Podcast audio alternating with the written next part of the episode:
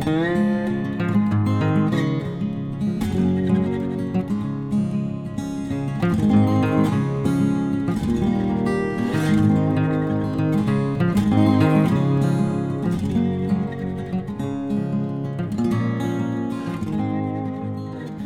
Pferdefreunde, ich bin Johanna von Intuitive Equestrian. Und ich bin Sven. Schön, dass ihr eingeschaltet habt.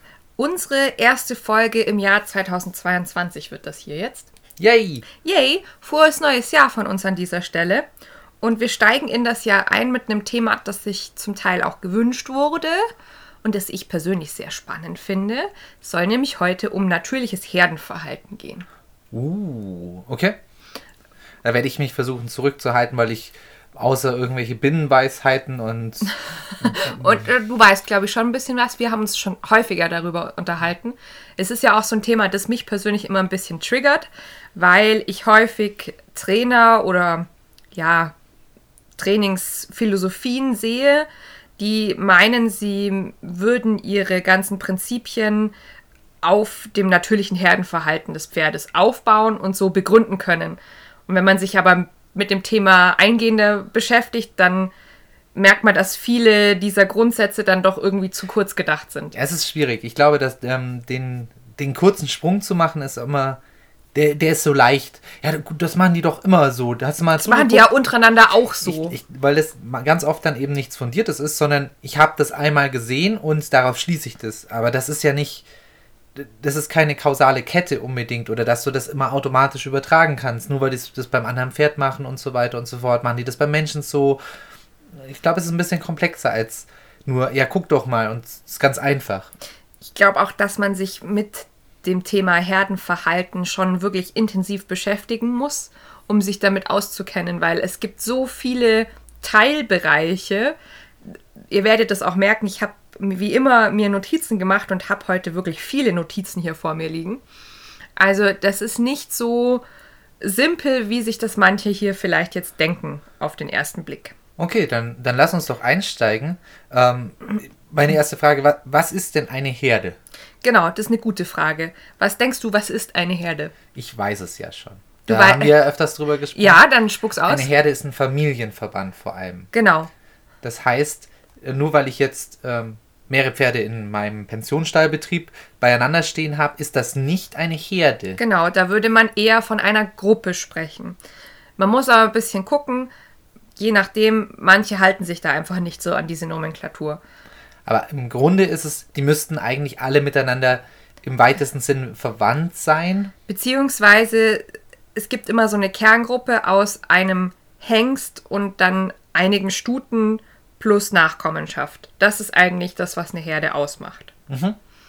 Ähm, das Nächste, was wir noch haben, was an solche Sachen rankommt, ist, wenn, wenn Züchter ihre Zuchtprogramme so mit Natursprung und wirklich so naturnah auch aufbauen von der Haltung her ihre ganze Zucht, dass das möglich ist. Aber normalerweise hat man eine richtige Herde in Gefangenschaft meines Erachtens nicht. Selten, ja. Selten. Man möchte ja auch meistens nicht unbedingt den Hengst bei den Stuten auch halten und so weiter und so fort. Also eigentlich für eine, für eine funktionierende Herde gehört eigentlich ein, ein Hengst auch natürlich mit dazu, sonst wäre es ja eigentlich, ist, ist es auf jeden Fall keine natürliche Herde. Genau. Ähm, dementsprechend habe ich mich dann so ein bisschen eingelesen, weil mich natürlich interessiert hat, welche Klassifikationen gibt es denn noch für den Begriff Herde. Und bei Pferden ist das so, eine Herde bedeutet auch, dass sie in einer sogenannten nicht anonymen Gruppe leben. Es gibt auch Tiere, die leben in anonymen Gruppen. Eine okay. Idee? Oh, vielleicht, wo. Also andere Tiere, nee, Andere außer Pferde, Tierarten. andere Tierarten. Die leben in anonymen Gruppen. Schnecken.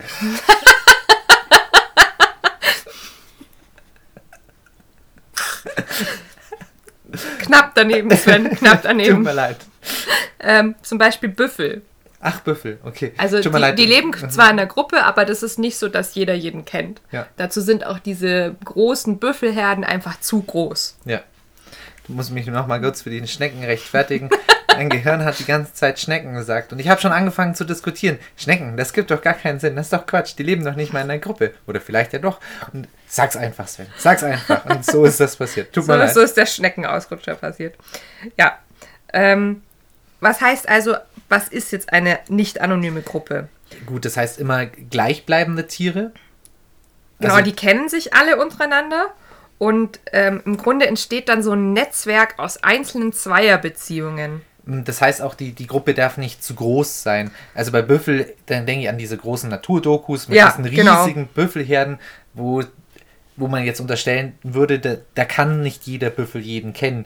Also Büffel 1 hat mit Büffel 3 noch niemals interagiert. Das heißt, ähm, in der nicht-anonym haben alle schon mal in irgendeiner Form miteinander interagiert vielleicht. Genau, ja. Und äh, so der, der Gruppenzusammenhalt, der ist nicht allein auf Futter, Wasser, Schutz beschränkt, wie jetzt bei Büffeln. Also so, ja, wir gehen jetzt alle zum Wasserloch und trinken, sondern weil ja jeder jeden kennt, hat jeder zu jedem auch irgendwie eine eben nicht anonyme Beziehung. Eben auch eine Rangordnung zum Beispiel. Zur Rangordnung kommen wir später auch noch, mhm. genau. Daraus ergibt sich dann eben, dass es auch so eine Art Hierarchie geben muss, wie du schon sagst. Und die ist bei nicht anonymen Gruppen eben nicht gegeben, weil da gibt es so eine Art Partnerschaft eigentlich nur immer durch äh, Muttertier und äh, Nachkommen. Mhm. Oder zwischen Muttertier und Nachkommen. Warum ist es jetzt wichtig, dass Pferde in einer Herde zusammenleben? Ja gut, auch das, was bei der anonymen Herde ist. Ähm, Schutz, Wasser, Futter wäre ein, wäre ein mhm. Teil. Ähm, warum fragst du jetzt auch explizit, warum es eben eine nicht anonyme äh, Gruppe sein muss oder warum das wichtig ist? Nee, einfach nur, warum, warum ist das wichtig? Na gut, ähm, dann, dann könnte natürlich auch, also gerade da es Fluchttiere sind, mhm, ist das genau. natürlich wichtig, weil ein Fluchttier ist in der Gruppe natürlich besser geschützt. Vielleicht ja. erwischt es nur einen. Genau, Stichwort biologische Fitness. Genau. Ja. Ähm, ist ja ein Prey Animal auch. Genau, ein, ein Beutetier. Und dementsprechend ist es wichtig, einerseits, dass es eine Gruppe gibt, damit mehrere oder dass die Chance äh, zu überleben größer ist. Und aber andererseits ist, ist es eben auch wichtig, dass es eine Art hierarchisches System gibt, damit nicht immer wieder neu diskutiert werden muss, wer welche Privilegien hat. Gut, wenn, wenn das jetzt die Gruppe groß genug wäre. Hm, ich glaube, was ich meine ist, äh, wenn jedes Mal wieder geklärt werden müsste, wer zuerst ins Futter darf oder wer vorausläuft, wer hinten reinläuft. Oder wer das, entscheidet, wann, wann, wann, ja, eine Situation gefährlich ist. Das wäre ja total hm. aufwendig. Man mhm. würde ja viel zu viel Energie in diese sozialen Streitigkeiten stecken, anstatt ins Überleben. Mhm, okay, deswegen. Einmal fest, feste Hierarchien und gut ist quasi bei denen. Ja und nein. Mhm. Weil Rangordnung ist eben nicht statisch. Okay, kommen wir noch zu. Aber da kommen wir noch drauf zurück. So, jetzt war es bei mir so als Kind, als ich mich dafür angefangen habe zu interessieren, hat man mir immer erzählt, ja, in der Natur, da ist das so, da gibt es einen Leithengst, das ist der große äh, Beschützer und dann hat er halt seine Stuten und fertig. Mhm. Aber das ist eigentlich relativ veraltet dieses Bild. Es gibt nämlich eine Leitstute. Es gibt auch Leitstuten, genau. Und es ist auch so, dass sich eine Herde aus verschiedenen kleinen Familien zum Beispiel auch zusammensetzen kann. Mhm. Das gibt es auch. Und dann gibt es auch noch die sogenannten Junggesellengruppen. Okay. Wie wäre bei den mehreren kleinen Familien? Mhm. Das heißt, da gibt es dann auch wirklich mehrere Hengste in dieser einen großen Herde? Ja, kann es auch geben. Ist immer ein bisschen schwierig, meistens gibt es dann einen Althengst sozusagen und dann halt so ein paar Halbwüchsige. Und wenn die wirklich anfangen würden, mehr für sich zu beanspruchen, die Jüngeren, dann würden die normalerweise aus der Herde vertrieben werden. Und dann ist es so, meistens gehen die dann entweder auf Partnersuche selber, also schauen, mhm. ob sie irgendwo eine Stute quasi für sich gewinnen können, oder nehmen vielleicht auch aus der alten Gruppe jemanden für sich mit. Oder aber sie schließen sich diesen Junggesellenverbänden an. Und in so einem Junggesellenverband, in so einer Junggesellenherde ist es halt so, man hat nur männliche Individuen und die geben sich gegenseitig Schutz. Aber irgendwann, wenn die Zeit gekommen ist, verlassen sie die Gruppe meistens auch wieder. Mhm. Wäre jetzt eigentlich das Äquivalent zu so typischen Wallach-Gruppen, die, die wir ja Hier in, in unserer Haltung sozusagen. Genau, in unserer ja, Haltung. könnte man eventuell sagen. Wobei man sagen muss, wenn man jetzt vergleicht Junggesellengruppen mit diesen Harems, von denen wir gesprochen haben, mit diesen Mhm. Familiengruppen, ähm, dann sind diese Junggesellengruppen natürlich relativ instabil im Vergleich. Also die Harems sind meistens stabiler, die bleiben häufiger über mehrere Jahre hinweg, manchmal sogar lebenslänglich zusammen, Ah, da diese es auch Verbände. viel mehr Motivation da zu bleiben als Hengst. Verstehe ich. Ja, Kann, kann ich nachvollziehen. Ähm, und dann so ein Harem oder je nachdem, wo, wo man das liest, wo man das findet, kann das auch als Kerngruppe oder Herde bezeichnet werden. Der wird dann meistens auch von einer Stute mitbestimmt. Also eine der Stuten in dieser kleinen Gruppe ist halt ranghöher als die anderen und die könnte man als Leitstute bezeichnen. Ah, okay. Ähm, an dieser Aufgabe, die Gruppe anzuführen, ist der Hengst zwar beteiligt, aber der ist im Grunde eher so wirklich Beschützer, also in Gefahrensituationen. The Muscle. genau, die und Muskeln die, und- die Stuten tendieren dazu, mehr Entscheidungen zu treffen. So wie bei uns in der Ehe.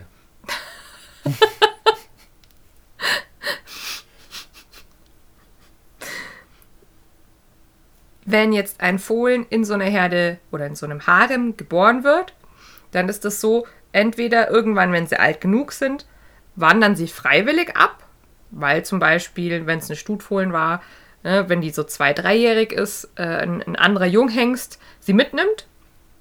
Ähm, oder aber sie wird halt vertrieben irgendwann, wenn es nicht mehr passt, weil in so einer kleinen Familiengruppe wäre es ja auch schlecht, wenn man irgendwann Genpool-mäßig, Ja, Ne? zu, zu eingeschränkt wäre, Ja. das wäre ja nicht gut. Das heißt, du brauchst ja auch, du musst ja in solche Gruppen immer wieder frischen Genpool reinbringen eigentlich, genau. oder?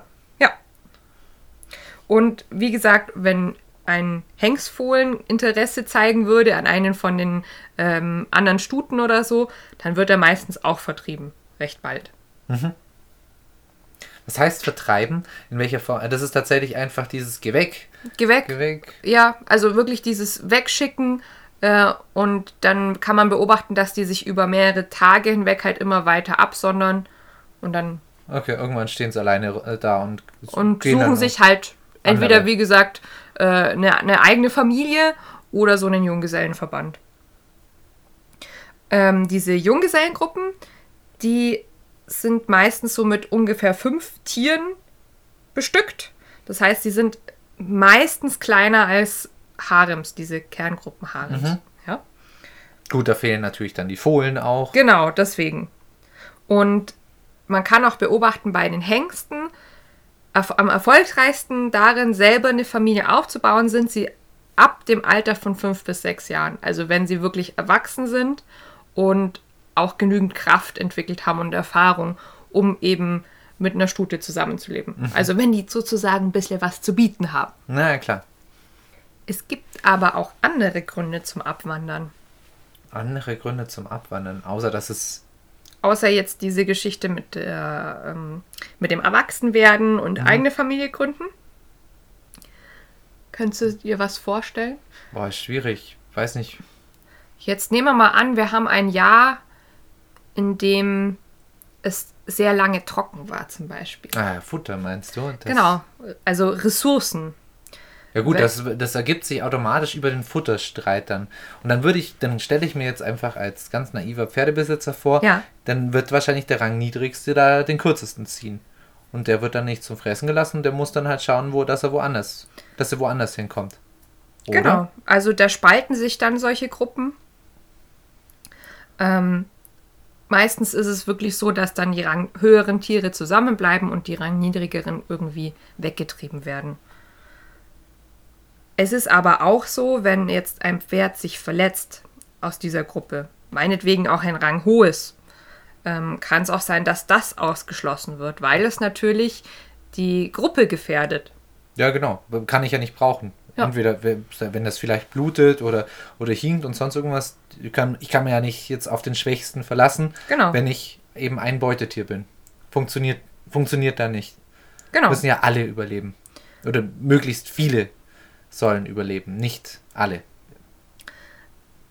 hingegen Stuten, die jetzt schon ein Fohlen zur Welt gebracht haben in der Gruppe oder vielleicht sogar schon mehrere, die bleiben meistens. Also quasi Nachkommenschaft sichert sich auch so ein bisschen den, den Platz. Die züchten sich selbst quasi. Die wissen, die wissen, das ist eine gute Stute. Die, die ist auf jeden Fall immer viel trächtig. Die ist gut, die, die darf bleiben. Die haben vielleicht nicht die gleichen Zuchtmaßstäbe wie wir, aber die sagen auch, okay, wenn, wenn jemand quasi Fohlen kriegen kann, ist er wenigstens erwünscht. Er bringt was der Gruppe zur Gruppe ja, bei. Okay, aber es ist ja auch immer ein Risiko. Also so ein gerade ein junges Fohlen, ne, da sind wir wieder bei dem Punkt mit den kranken und schwachen Tieren. Ah, ah, über kranke Tiere, ja. Ja. Mhm. Ja, wobei, aber Fohlen ist natürlich, also der Fortpflanzungstrieb und, und das Großziehen von, von Jungtieren ist ein extrem großer Trieb. Ja gut, man ist möchte ja den natürlich, man, Fortbestand. man will sich ja genau, ist ja für Ja. den Fortbestand der Gruppe wichtig. So ist es.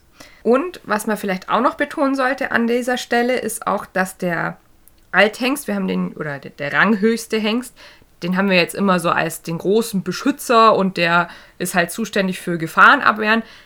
Der hat natürlich auch ein soziales Leben. Also der kann auch Auseinandersetzungen schlichten ähm, oder Der- auch mal von der Leitstute irgendwie ähm, zurechtgewiesen werden. Also das ist nicht so, dass es so der, der große Ritter ist der, der Familie, äh, der vielleicht sonst mit dem Familienleben nichts zu tun hat. Das stimmt ist natürlich ganz auch normal. Also der will bestimmt, wie jedes Pferd auch, wird der Fellpflege betreiben, braucht die sozialen Kontakte, ganz normal. nicht. Genau. Wie, wie eigentlich sonst auch immer. Deswegen könnte man auch schon mal anfangen, drüber nachzudenken, ob bei der Hengsthaltung immer überall alles so richtig läuft. Ja, das ist auch so eine Aber das Frage. ist natürlich, es ist schwierig. Also ich kann das verstehen, jeder, der jetzt einen Hengst hat, du kannst den ja jetzt nicht einfach in eine Stutengruppe lassen. Das funktioniert so nicht.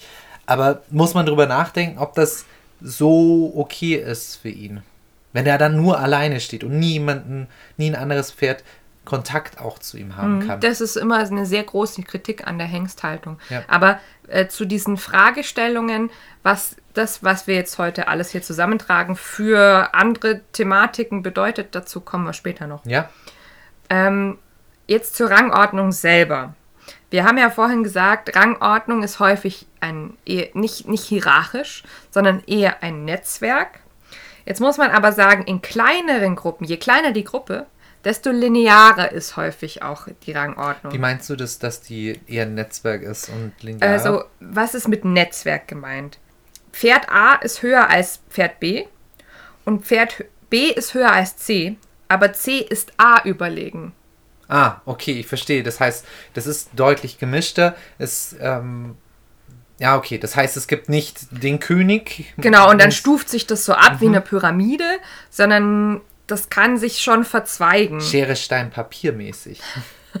Wenn du dir das so merken Ja. möchtest, ja, trifft es eigentlich ganz gut. Genau, und wie gesagt, in kleineren Gruppen ist es dann aber häufiger linear, was sich aber auch daraus erklärt, dass die Gruppen kleiner sind. Es gibt nicht so viele Möglichkeiten. Es gibt nicht so viele Kombinationsmöglichkeiten, ja. Ja. Besonders in jungen Familien, also ähm, ein Hengst mit einer oder zwei Stuten, da ist es auch eher linear häufig angeordnet. Genauso wie in kleinen äh, Junggesellengruppen. Und das ist ja auch sowas, was man häufig in, in der domestizierten Haltung von Pferden beobachten kann. Und ich glaube, daher kommt auch dieses Missverständnis, dass viele Leute denken, dass Rangordnung eben wirklich total hierarchisch und linear verläuft. Gut, es ist aus der Erfahrung eben das höchstwahrscheinliche, das, was man als Pferdebesitzer zumindest in Europa und so weiter Mhm. sehen wird. Mit einer hohen Wahrscheinlichkeit. Aber es ist eben nicht die natürlich gegebene. Das heißt nicht, dass es nur so sein kann. Ja, es, es schließt eben die, Genau. äh, diesen Netzwerkstatus keineswegs aus. Ja. Äh, Es gibt zum Beispiel auch den Fall, dass ein Hengst sich von mehreren Stuten dominiert sieht. Also ein Hengst muss sich mehreren Stuten beweisen und unterwerfen. Aber wenn es dann wieder zu einer Gefahrensituation kommt, ist er derjenige, der die Gruppe zusammentreibt. Ich sehe schon, es geht dann auch mehr in Richtung Aufgaben. Das ist dann Mhm. Und- Aufgabenteilung. Ich bin derjenige.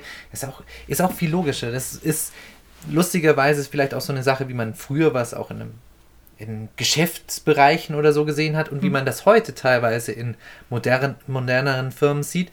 Es geht darum, Kompetenzen zu haben und da ist man der Chef und nicht, dass man eine Hierarchie hat, in der alles komplett stumpf durchorganisiert. Ja. ist, sondern es geht, geht darum, wer macht welche Aufgabe am besten. ja, und situationsbedingt auch. Genau. Ja. Ja, das Genau. trifft es auch mit der Aufgabe. Eine Aufgabe ist, Ist ja gleich eine Situation, Situation, genau. also oder aus Situationen ergeben sich Aufgaben, je nachdem, wie man es Genau. sieht. Ich würde das äh, als, als witziges Beispiel ist ja natürlich zum Beispiel die Rosi und die und die Hutze im Gelände zum Beispiel. Die Rosi ist ja sonst immer der große Chef, ähm, wenn es daheim um Fressen und um alles geht. Wenn wir aber rausgehen, da lässt sie ganz gerne die Hutze vorne weggehen und die Hutze das auch eher entscheiden, was, ob man sich da jetzt Sorgen machen muss oder nicht. Da, das sehe ich das eher weniger, dass Genau, weil wahrscheinlich, also jetzt von außen betrachtet, kann auch sein, dass das jetzt etwas kurz gedacht ist, aber die Hutze ist ja sehr unerschrocken. Mhm. Das heißt, die kann vermutlich besser einschätzen, ob jetzt bestimmte Objekte oder Situationen gefährlich sind oder nicht. ja, Ja. Nun gibt es die Beobachtung, dass besonders bei Hauspferden oder nur zum Teil wild gehaltenen Pferden der Hengst oft eben nicht dominant über seine Stuten ist und außerhalb der Paarungszeit zum Teil gar nicht in die Stutenherde gelassen wird, also von den Stuten selber. Darf aber in vielen Situationen die Stuten treiben oder vertreiben, je nachdem, wie man es beschreibt. Okay, das klingt total seltsam. Ich kann ich mir schwer vorstellen. Ähm, diese Beobachtungen, die stammen zum Beispiel aus der Geltinger Burg oder von Dülmener Wildbahnponys. Das muss man sich so vorstellen, zum Nachkommen züchten ist er recht oder ziehen, äh, aber außerhalb dessen wird er nicht so in der Kerngruppe geduldet. Keiner, keiner der mit ihm Fellkraulen macht. Sehr unfair. Ähm, daraus habe ich mir dann die Frage gestellt, was macht jetzt eigentlich Ranghöhe aus? Bei gleicher Rasse, gleichem Alter, also Erfahrungsstand, äh, physischer Gesundheit und Stärke und Dauer der Gruppenzugehörigkeit bestimmt sich der Rang. Das ist die These. Ja. Boah, das ist aber schwierig zu überprüfen, kann ich mir vorstellen. Du wirst ja niemals oder ganz selten ein Pferd der gleichen Rasse, der gleichen Erfahrung und der gleichen physischen Gesundheit und Stärke unbedingt automatisch finden können. Ja, aber das heißt für, für eine Gruppe jetzt, dass sich der Rang eines Pferdes im Laufe des Lebens ändern kann. Ach so, ja, das ist richtig. Das ist klar, ne? Also ein Pferd wird älter, äh, gewinnt an Erfahrung, äh, gewinnt vielleicht auch an physischer Gesundheit und Stärke. Aber jetzt kommt es in eine Gruppe, eigentlich wäre es stärker, erfahrener und gesünder, aber die, diese Gruppe besteht jetzt schon sehr lange und dann sticht ein anderes Pferd allein schon wegen der Dauer der Gruppenzugehörigkeit äh, dieses neue Pferd aus und das neue Pferd muss sich erst über einen bestimmten Zeitraum so ein bisschen beweisen. Und so verändert sich Rang eben auch. Und was auch interessant ist, wenn wir jetzt daran denken, dass es natürlich nicht nur wie in der Natur äh, Verbände gibt, wo Pferde einer Rasse oder eines gleichen Typs zusammenkommen, ist die Beobachtung, dass in gemischtrassigen Verbänden das Selbstvertrauen und die Kampfbereitschaft sowie das Temperament äh, eine große Rolle spielen.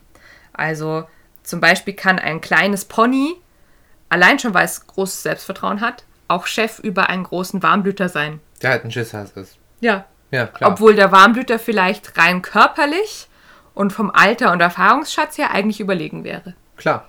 Und da ist auch die Beobachtung, dass besonders kleinere Rassen bzw. Robustrassen ähm, in gemischten Gruppen ranghöher sind als Großpferde. Das ist häufig so. Also Fjordpferde, Haflinger, Isländer und so weiter. Wenn die in gemischtrassigen Verbänden zusammenstehen, sind sie häufig ranghöher als die vollblütigeren Typen aus dieser Gruppe. Einfach aufgrund ihres Temperaments und der Veranlagung. Also einfach sagen, ich, Veranlagung, ich bin Chef oder. diese Rassen tendieren einfach dazu, ein großes Selbstvertrauen zu haben. Ah, okay. Das ist natürlich jetzt nicht immer gesagt, es gibt mit Sicherheit auch äh, schüchterne Haflinger, aber tendenziell besteht die Beobachtung, dass diese Robustrassen oder robusten Typen sich meistens durchsetzen wollen. Ich glaube auch meistens, weil die ein dickeres Fell haben. Das kann tatsächlich vielleicht auch einen Grund mit dran haben, also dass die einfach robuster gebaut sind. Wenn dann eine Auseinandersetzung passiert, dann macht es denen halt auch nichts aus. Ich glaube, ja, sowohl ähm, körperlich als aber auch geistig. Ja, oft die kalteren Typen tatsächlich ein ein anderes Maß an Resilienz oft haben. Ja. An, an Beständigkeit auch, wo sagen, ja, und jetzt? Macht ja nichts. ja, nichts passiert. okay. So, ranghohe Typen oder Tiere, muss man jetzt sagen, die haben natürlich in so einer Gruppe bestimmte Rechte. Kannst du dir vorstellen, was ich meine? Futter auf jeden Fall, großer Motivator. Ich darf zuerst fressen. Mhm, genau. Ich entscheide, wann wir fressen und wo wir fressen. Genauso auch Wasserstellen, Klar, gute Schlafplätze. wo wir hingehen. Mhm, genau. Und das heißt auch da, also in den Bereichen, wo weniger von diesen guten Ressourcen vorhanden sind, kommt es dann eher zu Rangkämpfen. Genau, weil ich will zuerst was fressen. Genau.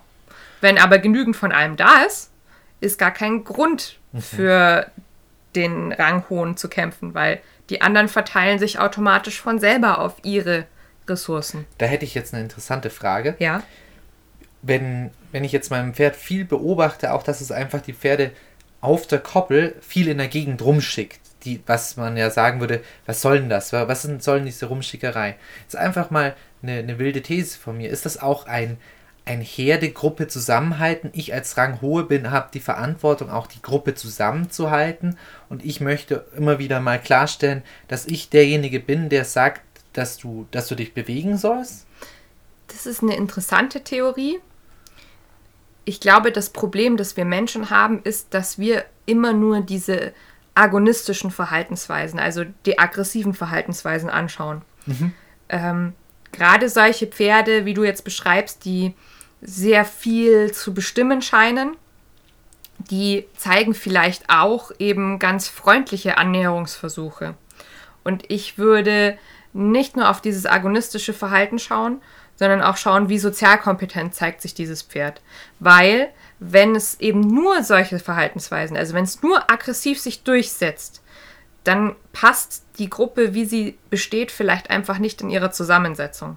Also meistens ist es ja bei uns Menschen so, dass Gruppen nicht natürlich entstehen können, sondern wir Menschen entscheiden, ja, das Pferd kommt jetzt in den Stall und da gibt es halt nur drei Gruppen, welche nehmen wir denn die da? Ja. Ähm, aber so wie in der Natur das zustande kommt, dass äh, sich das Pferd selber aussuchen kann, in welche Gruppe es reingeht und dementsprechend das soziale Gefüge auch zueinander passt, das gibt es ja im Das Grunde kann sich ja nicht. nicht entscheiden. Nee. Ja, das ist wie wenn wir in die Schule kommen und uns in eine Klasse gesteckt werden. Deswegen mit solchen Beobachtungen wäre ich immer vorsichtig. Ja, einerseits leuchtet uns das immer so ein bisschen ein, ne, weil wir häufig auch an, an menschliche soziale Konzepte in der Richtung denken, ne, so Diktatoren in Anführungszeichen oder der strenge Lehrer, den haben auch manchmal Leute im Kopf oder irgendwie so ähm, der strenge Vater oder die strenge Mutter oder sowas. Aber es ist meines Erachtens manchmal etwas zu kurz gedacht. Du meinst also, die kurze Antwort wäre, das kann man jetzt nicht einfach sagen, Das- warum, warum es jetzt vielleicht ein Grund ist, dass ein Pferd jetzt andere viel in der Gegend rumschickt Genau. als andere. Weil es könnten ja auch noch so Sachen wie Schmerzen, Stress in der Umgebung, tatsächlich mangelhafte Versorgung durch Futter und Wasser und sowas eine Rolle spielen. Also wenn man sowas beobachtet, muss man in, immer individuell beobachten und genau hinschauen. Aber was in dem Sinne noch interessant ist, ist die Frage, wie bekommt denn ein Pferd seinen Rang? Soweit ich weiß, Mhm. wird der Rang auch mitunter vererbt. Ja, wobei er meines Erachtens, also ich weiß nicht, vielleicht gibt es da auch schon mehr Erkenntnisse darüber, er wird aber nicht genetisch vererbt. Wäre auch seltsam gewesen, weil das ja ein soziales Gefüge Genau. ist. Ich würde jetzt mal spontan behaupten, ich als, als Laie und Volltrottel würde mal einfach behaupten, dass die Fohlen natürlich immer ganz wie bei der Mutterstute da sind und sich ganz viel Verhalten früh bei der Mutterstute auch abgucken. So ist Das es. heißt, die sind bei der erfahrenen Stute in die Schule gegangen Mhm. und gewöhnen sich dann auch das soziale Verhalten von der an. Und wenn die eben immer sehen, ja, meine Mama schickt die ganze Zeit die anderen Pferde in der Gegend rum, Oder auch Oder anders, andersrum erstes. gedacht, ne? Wir fressen, meine Mama und ich, wir fressen immer als erstes, die anderen müssen warten. Mhm. Ne? Dann ist es ein soziales Verhalten, das erlernt ist. Das heißt, ich würde jetzt behaupten, dieses Fohlen hat gelernt, ich darf das oder ich, ich das, das möchte ich, das ist so Das wie ist es mein Recht, in so wie Anführungszeichen. meine Welt funktioniert und dann Ja. wird es eben älter und dann muss es, dann wird wahrscheinlich irgendwann die Situation kommen, in dem es sich auch durchsetzen muss, wo es auch oder sagen muss, okay, jetzt muss ich erstmal beweisen, dass ich das Recht dazu habe, als erstes zu fressen. Ich habe die Motivation, Mhm. aber jetzt muss ich es auch noch eine Leistung quasi dafür erbringen. Das ist ja auch so was, was dann im Absetzeralter im Grunde auch passiert. Also in der freien Natur ist es ja auch so, ein Fohlen wird dann natürlich abgesetzt, so peu à peu, wenn das nächste Fohlen, der nächste Nachwuchs dieser Stute da ist. Das kann natürlich auch mal heißen, dass ein Pferd erst sehr spät, mit zwei oder drei Jahren, nicht mehr so extrem engen Kontakt mit seiner Mutter entwickelt. Ja? Oder eben auch schon nach etwas über einem Jahr ähm, eben ja die, diese ganz enge Beziehung mit der Mutter sich auflösen muss. In beiden Fällen passiert das, wie gesagt, peu à peu. Und für mich ist das, von dem, was, was ich so beobachte und gelesen habe, ähm, dann so die erste große Beweisprobe für ein junges Pferd. Genau, dass da sich den Rang nochmal da kann sich auch die Identität nochmal, der Charakter nochmal deutlich Ja. verändern. Und generell alles, was jetzt mit diesem, mit der Rangordnung, mit diesem gesamten Thema zu tun hat. Also wie entsteht Rang, was macht Rang aus, wie wird der weitergegeben und so weiter. Das sind total umstrittene Themen. Also da, da wird ganz, ganz viel darüber diskutiert und gestritten. Und ich würde auf jeden Fall empfehlen, wenn euch das interessiert, dann geht zu Wissenschaftlern. Also schaut hin auf wissenschaftliche Veröffentlichungen. Ähm, zum Teil auch Tierfilme können auch eine gute Alternative sein. Es gibt hier in Deutschland einen, der Mark Lubetzky, der beschäftigt sich sehr viel mit fil- wildlebenden Pferden.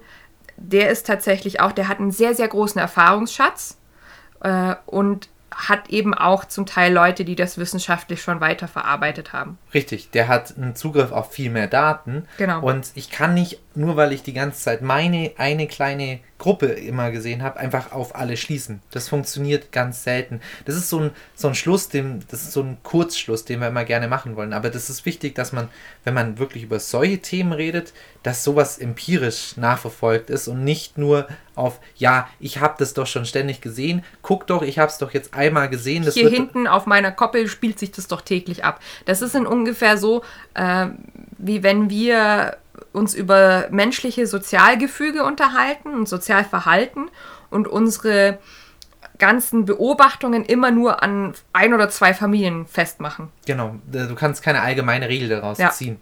Und besonders da ist dann, glaube ich, in Bezug auf Rangordnung, das hört man ja immer wieder, ganz gefährlich, ähm, diese Rangordnung ins Training mit einzubeziehen.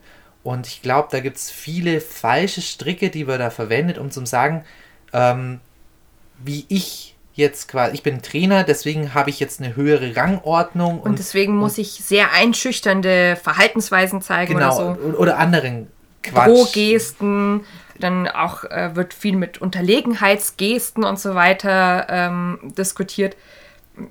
Also ich sehe halt das Problem, das ich vorhin schon angesprochen habe. Ich glaube, wir Menschen, wenn wir Pferde beobachten, sehen am ehesten die agonistischen Verhaltensweisen, weil die halt offensichtlicher sind. Die sind in Anführungszeichen lauter.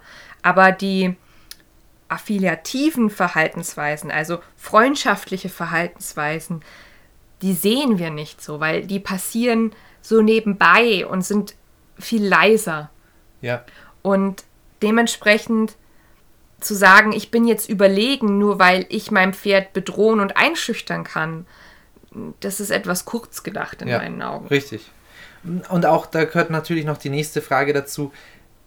Ist das Verhalten, ich weiß, es geht ja auch gerade im Natural Horsemanship Mhm. ähm, und in der Freiarbeit auch generell geht es ja viel darum, um ähnliche Verhalten zu bringen, die, die quasi auch Pferdeverhalten spiegeln. Ja.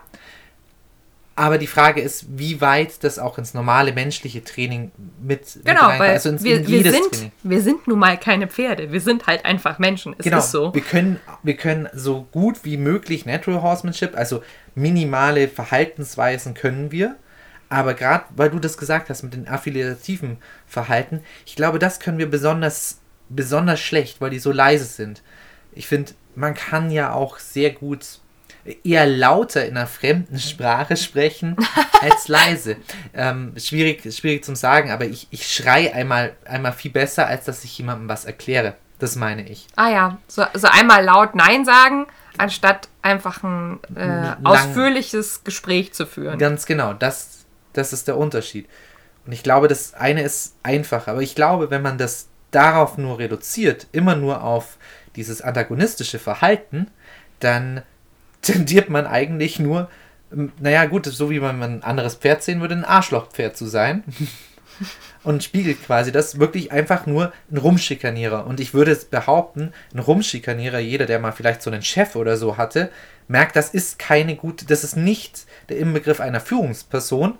Und ich glaube, so kann man den Strick nicht draus ziehen. Also, dass man immer sagt, ja, konsequent und immer, immer, ne, ich sag alles immer genauso an. Schwierig. Und überhaupt jetzt merke ich schon wieder, wenn ich rede, ich vermenschliche Ja. da immer ganz viel zwischen rein. Ich übertrage immer Menschen auf Pferd und Pferd auf Menschen. Und ich glaube, dass das nicht so einfach ist. Nicht auch so eins zu eins, wie wir das manchmal machen. Genau, und wie ich es jetzt auch schon wieder bei mir im Kopf gemacht habe und so weiter, ich glaube, da muss man sehr vorsichtig sein. Das sind so viel zu leichte Kurzschlüsse, die wir da ziehen. Das sind die leichten Antworten, die man gerne hätte. Ich denke, das liegt aber auch daran, dass es einfach kein System gibt, um Rangordnung zu messen. Also früher wurden eben die, die Anzahl und die Dauer und so von diesen aggressiven Interaktionen beobachtet, aber eigentlich müssten wir hingehen und wirklich auch schauen, wie oft zeigt sich jemand oder ein, ein Individuum eben ähm, sozial kompetent. Also macht zum Beispiel Platz, wartet ab, kommt freundlich zu einer ähm, zu einem Kontakt zu einem anderen Tier hin. Ja. Überblickt vielleicht auch mal bestimmte Situationen, als statt gleich einzuschreiten. Genau, oder vielleicht auch mal, äh, wie ist es jetzt angebracht? Wie, wie nervig bin ich denn selber? Ich denke gerade an Genau. unseren jährlichen Situationsbedingt, ne? Auch zu beweisen, so, ich weiß, es ist jetzt gerade keine gute Idee, äh, Genau. hier zu liegen oder sowas. Ich denke gerade an unseren Jährling, der gerade momentan in der, in der Phase des Superfrechseins ist und allen anderen Mädels dermaßen auf den Keks geht. Wann immer sich jemand wälzt, legt sie sich direkt in die Wälzspur, oder es stellt sich direkt in die Wälzspur rein, damit dieses andere Pferd sich eben nicht genüsslich wälzen kann. Ja, ständig, ständig ist man, klebt man irgendjemand anderem wieder irgendwo am Popo dran, wenn der andere doch was, was machen möchte. Oh, ich so, so oft jetzt gerade eben schon einen Huf beinahe in ihrem Gesicht gesehen, weil die so, weil die so frech ist. Und das ist jetzt gerade eine Sache, die sie lernt auch. Da ist es ja okay bei so einem Jährling, würde ich sagen. Das ist wie ein Kind, das auch ein soziales Gefüge erst lernen muss, ja. Ja, Oder gutes Sozialverhalten Ja, die machen auch sehr viel Quatsch. Und wie gesagt, das haben wir auch schon angesprochen, wir Menschen, wenn wir eine Gruppe zusammen haben, wir bestimmen ja das Angebot von Ressourcen und Fläche. Und in äh, Haltungsbedingungen, wo mehr Fläche und mehr Ressourcen angeboten werden, gibt es eben insgesamt einfach von Haus aus einen kleineren Anteil von agonistischem Verhalten. Also da sind die ähm, affiliativen Verhaltensweisen sozusagen mehr. Aber einfach nur, weil mehr Fläche und mehr Ressourcen da sind. Genau, aber da gehört natürlich dazu, dass die Pferde auch wissen und gelernt haben. Nämlich, wenn, wenn ich jetzt quasi wirklich in eine riesige Fläche und meine Pferde haben doch Platz und trotzdem habe ich noch so, so ein Pferd, das sich immer so, so arschig verhält, ähm, dann ist das natürlich vielleicht auch schon länger in dem drin. Dann ist es ein Verhalten, an das ich mich an das sich das Pferd gewöhnt hat. Das ist so sozial dann auch schon langsam gestrickt. Das heißt, und ich glaube, das kennen wir vom Menschen auch, ähm, aus solchen bestimmten Verhaltensmustern eben auszubrechen, so wie man eben spricht und sich sozial verhält, ist schwierig im späteren Alter einfach das abzulegen. Man hat sich das angewöhnt, immer so viel rumzuschreien vielleicht auch. Ja, beziehungsweise ich meine, das ist jetzt wieder eine persönliche Beobachtung, ich behaupte, dass es sowas wie einen Kulturschock beim Pferd auch gibt. Also wenn Pferde aus bestimmten Ver ähm, Haltungsbedingungen und auch sozialen Verbänden kommen und in ganz andere Haltungsbedingungen und soziale Strukturen hineingegeben werden, dann kann es oft eine Phase geben, in dem das Pferd mit dem Wechsel überhaupt nicht klarkommt. Also ich denke da immer an Kulturschock beim Menschen. Jemand, der plötzlich in einer ganz anderen Kultur im Ausland leben muss. Und es gibt sämtliche äh, Grundregeln, die man als Kind oder Jugendlicher erlernt hat, äh, in dieser Kultur eben einfach nicht. Ja, aber es reicht schon, wenn du als Groß, wenn du immer in einer Großfamilie gelebt hast und plötzlich ähm, ausziehst und dann alleine kleine, lebst. Alleine lebst, genau. Und vielleicht in einer kleinen WG oder so. Genau, richtig. Viele, viele Umstände ändern das. Auch eben Beispiel unser Jährling jetzt auch. Es war für sie am Anfang schon eine Umstellung. Ich finde, es hat sie hat jetzt schon länger gebraucht, bis sie sich, bis es sehr angekommen ist, meiner Meinung mhm. nach, die ja aus einer, aus einer Freihaltung komplett jetzt Offenstall, in, offen, in, in, wirklich auch einer Herde, in einer Familie tatsächlich. Jetzt bei uns in die Gruppe mit der Paddock-Boxen und Koppelhaltung eben gekommen ist. Mhm. Das war schon Umstellung für sie. Es war nicht, es war nicht schlimm oder so, dass sie, dass es, dass sie uns die Decke hochgegangen wäre, aber es hat schon gebraucht, bis es sich an alles gewöhnt hat. Nicht, dass sie jetzt abgegangen ist beim Führen oder irgendwie sowas, aber anders als jetzt. Ist schwierig in Worte zu fassen. Sie hat sich auch charakterlich durch diesen ja, Wechsel sehr verändert. Ja, genau. Die ist mittlerweile ganz anders geworden. Viel bezogener, viel, viel ruhiger auch schon. Auch wenn es immer noch ein kleiner, aufgedrehter, quirliger Kasper ist. Kasper ist, ja. Aber das, also das ist auch immer so was, wenn es darum geht, so der Charakter meines Pferdes. Da muss man ganz viel auch auf die Haltungsbedingungen gucken und die Gruppe, in, dem das, in der das Pferd lebt. Weil das bestimmt ganz viel die Identität, den Charakter des Pferdes ja. mit. So, jetzt eine, eine, eine große Frage vielleicht. Ja. Was hat es für mich zu bedeuten? Warum erzählst du uns das jetzt alles? Warum ist diese Rangordnung wichtig? Klar, wir haben es jetzt vorher schon angedeutet, so vielleicht ist das für mich wichtig in meinem Natural Horsemanship in gewisser Art und Weise, damit mhm. ich weiß, wie, wie Pferde sprechen, in Anführungsstrichen. Aber hat das für mich sonst noch irgendwelche Relevanzen, außer jetzt vielleicht sogar die Haltung? Mm, also ein Punkt, der mir wichtig ist klarzustellen, ist, dass die Art und Weise der Nutzung des Pferdes, also wie wir als Menschen dieses Pferd nutzen, welche Aufgabe wir dem Pferd geben, auf die Rangordnung dieses Pferdes keinen Einfluss hat. Das ist nämlich häufig so, hört man immer wieder, ja, äh, dein Pferd ist sehr aufmüpfig in der Gruppe, ich sehe den immer wieder hingehen und Ärger machen oder eben äh, Futter verteidigen. Wenn du den mehr arbeiten würdest, wenn du den mal ordentlich arbeiten würdest, dann wäre der bestimmt anders und dann würde der sich besser in die Gruppe einfügen können. Ah, da würde ich an einer Stelle würde ich ja, einfügen ist schon eine andere Sache, ist schon schwierig, ganz genau, hast recht, mhm. Rang. Ähm, was ich beobachte, weil Rosi ist so ein Pferd, das sehr viel Energie hat. Mhm. Sie muss tatsächlich auch ab und zu ausgelastet sein, dass sie mh, weniger auf doofe Ideen kommt, ähm, würde ich sagen. Also da, das da ist, könnte man jetzt eher eine Auslastung. Da könnte man jetzt super kritisch noch argumentieren, ja. Aber wir haben ja für die Rose die Haltungsform Paddockbox und Koppelgang tagsüber gewählt. Mhm. Und wenn jetzt ein Pferd wie die Rose eventuell in einem Aktivstall mit ganz, ganz vielen Hektar leben würde, dann wäre das vielleicht auch anders. Das ist richtig. Ja, ja kann ich. Genau.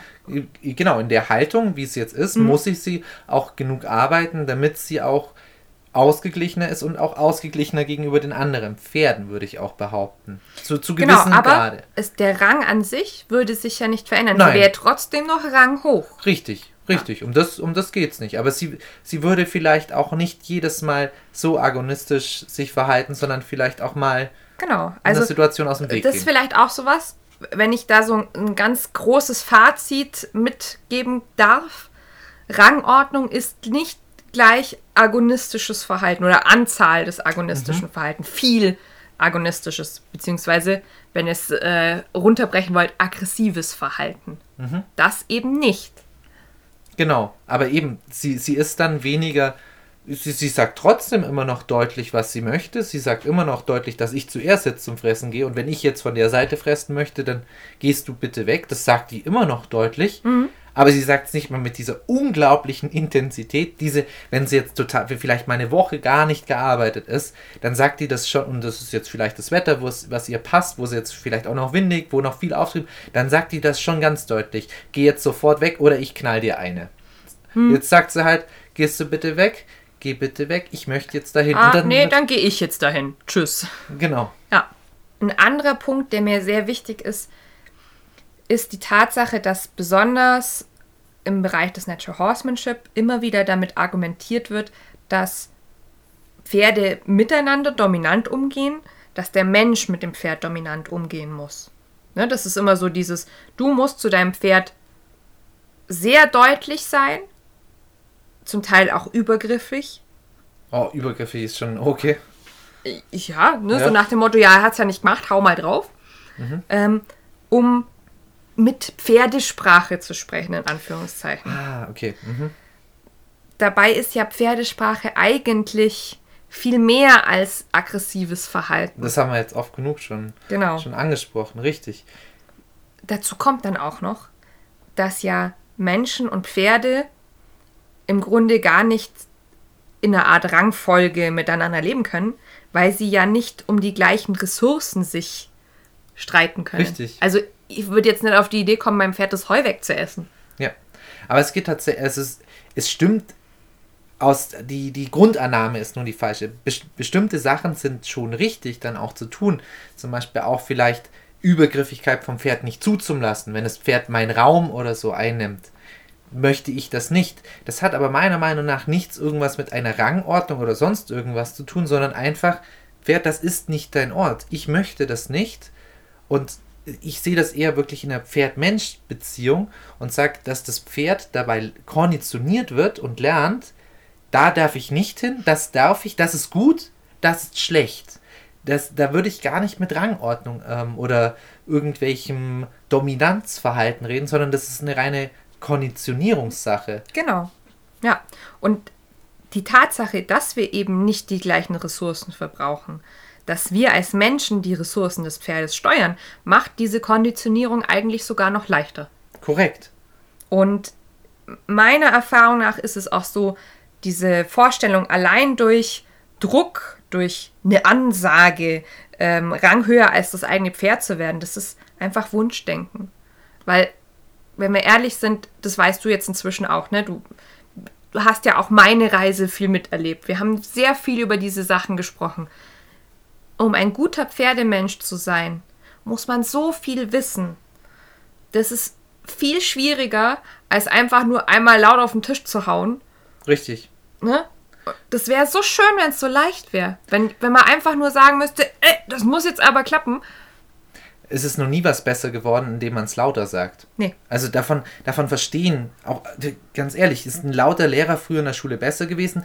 Was, was ich in der Schule immer besser war, wenn einer mal eine klare Ansage gemacht hat und konsequent war. Aber das, Konsequenz heißt nicht, das ist auch sowas, was wir Menschen vielleicht äh, falsch erlebt haben. Wenn, wenn ich immer zu meinen Kunden sage, sei mal streng, dann meinen die auch, ja, streng ist der, der laut schreit. Nein, streng ist nur der, der Regeln konsequent verfolgt. Richtig, konsequent, gar nicht laut werden. Ich, ich die besten und strengsten Lehrer und die, die ich dann auf, bei denen ich, ich war nicht so ein braver Schüler, ich war vielleicht schon mal, manchmal ein bisschen in der ein bisschen aus der Reihe aus der getanzt. Reihe getanzt. Aber bei den Lehrern, wo ich nicht aus der Reihe getanzt bin, waren meistens die, die ruhigen, die aber bei denen du ganz genau gewusst hast, da erlaubst du dir jetzt nichts. Der ist, der ist nämlich ganz still. Aber bei dem darfst du nachhocken, da darfst du so lange nachhocken, da wirst du gar keine Sonne mehr sehen. Und einfach ganz konsequent. Da, da hast du dir einmal was erlaubt und vielleicht hast du da nochmal ausnahmsweise hat das vielleicht flippen lassen, aber beim zweiten Mal wusstest du, okay, jetzt muss ich, jetzt, jetzt muss ich dafür leiden quasi. jetzt Genau, muss und ich dann hat das auch dafür. funktioniert. Genau. Dann habe ich das auch nicht wieder gemacht. Wenn ich aber immer, wenn ich einer, der immer nur rumbrüllt, dann denkt man, ah ja, jetzt brüllt er, dann fand man es ja auch immer witzig. Jetzt brüllt er wieder ah ja, ah, dann, dann hast du. Oder- derjenige, der meistens brüllt, der gibt meistens sogar Macht ab, weil er in die Emotion rutscht. Und meistens, Der wirkt nicht kompetent. der wirkt nicht kompetent.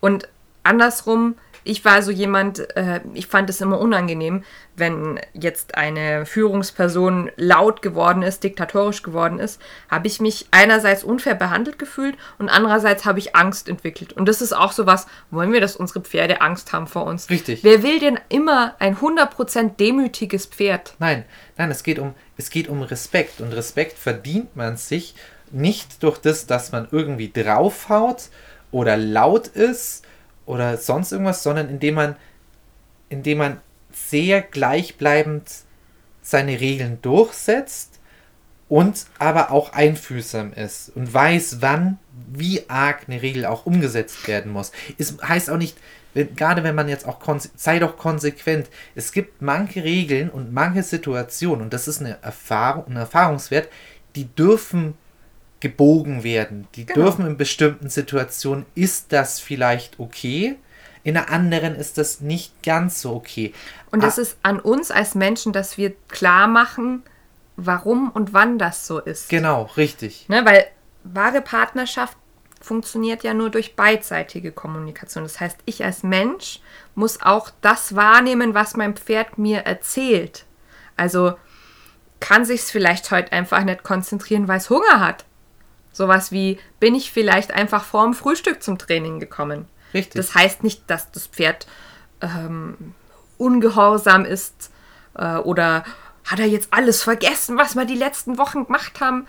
Nein, ich habe halt einfach den Tagesrhythmus nicht beachtet. Und wenn ich genau hingucke, dann sehe ich auch, dass mein Pferd mir erzählt, dass es Hunger hat. Ja, es wird äh, über Dauer hinweg wird sowas vielleicht sogar besser werden, dass, dass solche Kleinigkeiten, Dass ich meinem Pferd vermitteln kann, ich weiß, du hast Hunger, konzentriere dich einmal kurz für fünf oder zehn Minuten. genau, Ja. das kommt aber nur daher, dass ich konsequent und auf das Pferd gehört habe, weil es dann, weil ich dann sage, okay, vielleicht passe ich mein Training an und mache nicht so lange. Ich glaube nicht, dass die Pferde deswegen verstehen automatisch, ah ja gut, wenn ich jetzt kurz mitmache, dann, dann ist das bestimmt gleich nett und geht mit mir zurück. Die haben nicht so komplexe Gedankengänge. Nee, aber die haben ja auch den Erfahrungswert irgendwann, wenn ich mit diesen Menschen zusammen kooperiere, geht es mir immer gut. Genau, richtig. Auf Ja. das wollte ich hinaus. Und, und das wollen wir vermitteln. Ich hatte auch, äh, habe eine lange Zeit gehabt, wo ich ganz arg aufgepasst habe, dass ich ja nicht, nachdem sie von der Koppel kommen, ähm, in den Stall, wo es jetzt noch nicht gerade frisches Heu hatten, dass ich da nicht mit der Rosi gearbeitet habe. Das muss ich heute gar nicht mehr machen. Da, diese Diskussion ist völlig passé, da denke ich gar nicht mehr dran. Musste ich aber früher eine Zeit lang machen. Und ich glaube, da, passen, da fallen wir ganz oft auch in diesen, diesen Fallstrick von, bei meinem anderen Pferd, bei meinem alten, erfahrenen Pferd, hat sowas funktioniert. Ja. Warum kann das junge Pferd das nicht? Ah, dann muss ich das jetzt wohl klar machen und das muss jetzt dann funktionieren, weil ich will mit meinem jungen Pferd so arbeiten und möglichst bald, so wie ich damals mit meinem alten Pferd gearbeitet habe. Oder auch andersrum, habe ich auch schon erlebt. Jemand hat vielleicht ein jüngeres Pferd und einen Senioren und der Senior, der kann vielleicht manche Situationen eben auch nicht mehr so ertragen wie ein junges Pferd. Ne? Äh, Und dann wird das, der, der alte Erfahrene immer an dem Youngster gemessen und kommt deswegen schlecht weg. So nach dem Motto, ja, aber der Junge, der kann das doch, der hält es doch so lang aus mit dem Ausreiten. Jetzt, jetzt ist der schon so alt, jetzt soll der sich nicht so anstellen. Ja. Immer mit Maß, immer mit Maß. Das ist, das ist die Sache. Ich glaube, es kommt nur über Erfahrung und, es, und ganz wichtig finde ich, man muss sich auch nicht zu arg verkopfen und nicht zu arg Angst vor den Dingen tun. Man wird, man wird immer auf der ganzen, dieser ganzen Reise immer wieder Fehler machen und immer wieder dazulernen. Das ist ja das Schöne dann auch Ja. dabei. Und wenn ich überlege, wo ich gestartet habe mit meiner Bodenarbeit, mit meinem Pferd, das total drüber eskaliert ist, bei dem ich dann auch schon fast eskaliert bin mit jetzt, jetzt stell dich so an, natürlich typische männliche Maskulinität versucht zu vermitteln und ja, ich komm doch her, ich zeig dir, wo lang, es lang geht. Ich, ich lach jetzt drüber, das war, war total grauen, also grauenvolles Horsemanship eigentlich.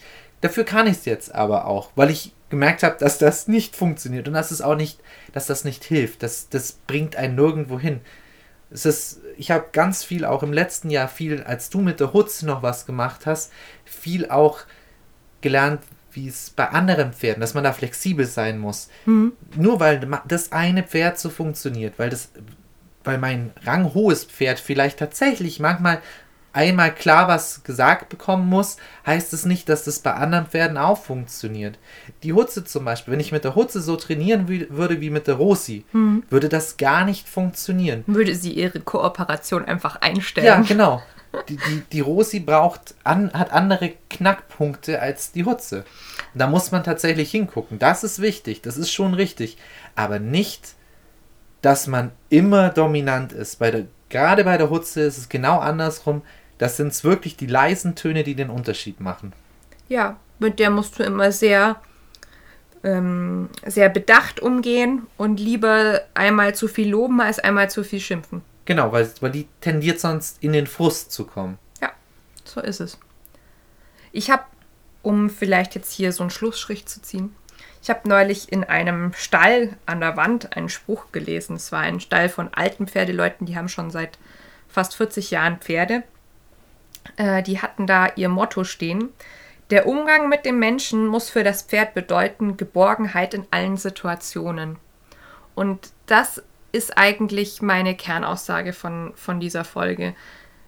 Lasst mal die ganze Dominanzkiste beiseite und versucht wirklich ein kompetenter Anführer zu sein, eurem Pferd Sicherheit zu geben. Das heißt auch manchmal, dass man einen Vertrauensvorschuss geben muss oder manchmal andersrum auch sehr streng sein muss. Ja.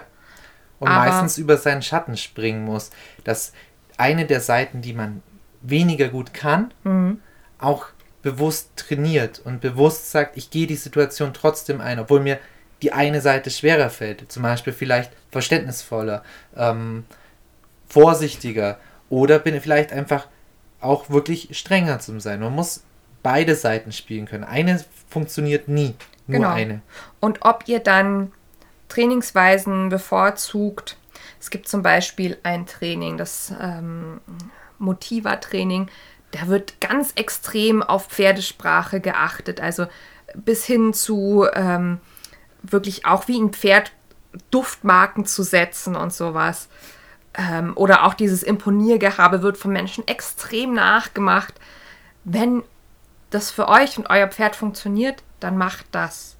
Aber versucht immer so ein bisschen zu abstrahieren, besonders an so Punkten, wo es vielleicht auch ein bisschen absurd wird. Also wenn es jetzt um sowas geht wie mein Pferd hat geäppelt und ich lege da ein verschwitztes T-Shirt drüber, da ist bei mir persönlich einfach vorbei, weil es ich, gibt keinen empirischen Evidenz. Ich laufe jetzt nicht äh, mit vier, fünf verschwitzten T-Shirts in meiner Tasche rum, äh, um da in Anführungszeichen drüber zu äppeln, wenn mein Pferd äppelt.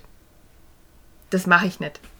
Ja? ja, weil ich bin ein Mensch und ich kann zwar auf Prinzipien oder äh, auf, auf so einer gewissen Grundlage in Pferdesprache mit dem Pferd kommunizieren, aber es muss trotzdem noch Pferd und Mensch unterscheidbar sein. Ja. Sonst ich stelle mich auch nicht mit an die auf die Koppel und fange an, das Gras dort zu fressen.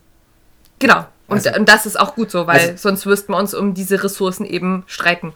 Und wenn wir dann hingucken, ist es eigentlich so, dass wir Menschen dem Pferd sogar unterlegen sind. Weil ja, so ein natürlich. Pferd, wenn das mal auf Angriff geht. Würde ich mir wirklich zweimal überlegen, ob ich gerne als Mann-Pferd gerne mit so einem echten Pferd kämpfen möchte. So ist es.